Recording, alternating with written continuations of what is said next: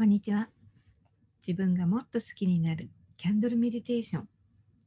こちらではキャンドルアーティストであり、マインドフルネス講師でもある私が、この2つを組み合わせてカジュアルにできるキャンドルメディテーションを提案しています。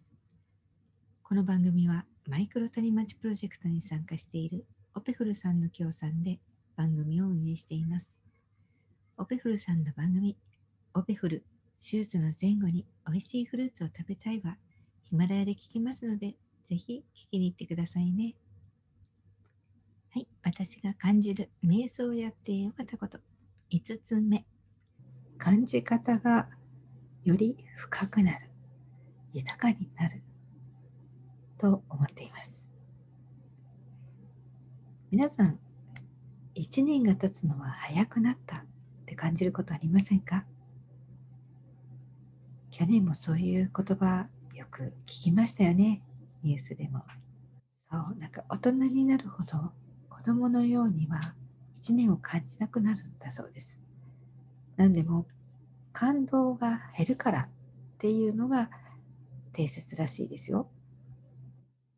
感動が少ないから一日に味わう時間っていうのが子供の時とは違うんだそうです。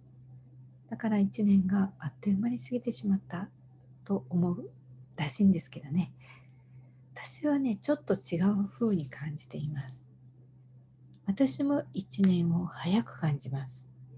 1週間前の出来事が1ヶ月前のように1月前の出来事は1年前のようにとっくに過ぎた過去のように感じることがあります。そういう意味で時間が過ぎるのが早い。思うんですね。でも私は感動がないからだとは思わなくて、むしろその逆。ほんのちょっとの時間の間にものすごく多くの体験とか体感とか感情とか感覚がある。詰まってるんですよね、ぎゅっと。だから1秒が1秒ではなくて1秒の中に無限の時間が詰まっていてその1秒が重なって1日がある。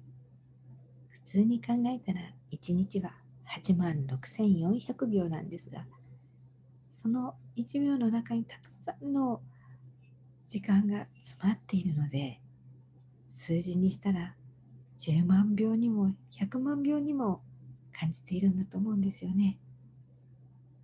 逆に言えば100万秒に感じるような一日を体験していく。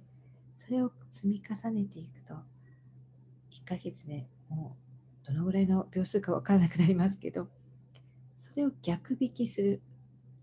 逆に8万6400秒で割ったらたった1日が2日分にも感じたりね3日分にも感じていく。だからこそ1週間前が1ヶ月のように感じる。そういうことではないかなって思っています。皆さんは1日1ヶ月1年こういう単位をどのような時間経過に感じていますか？感情が感覚が豊かになればなるほど私は時間の過ぎるのを早くというかその一つ一つが濃密になるからこそ時間が早く感じるんだと、うん、時が過ぎるのが早く感じるんではないかなって思っています。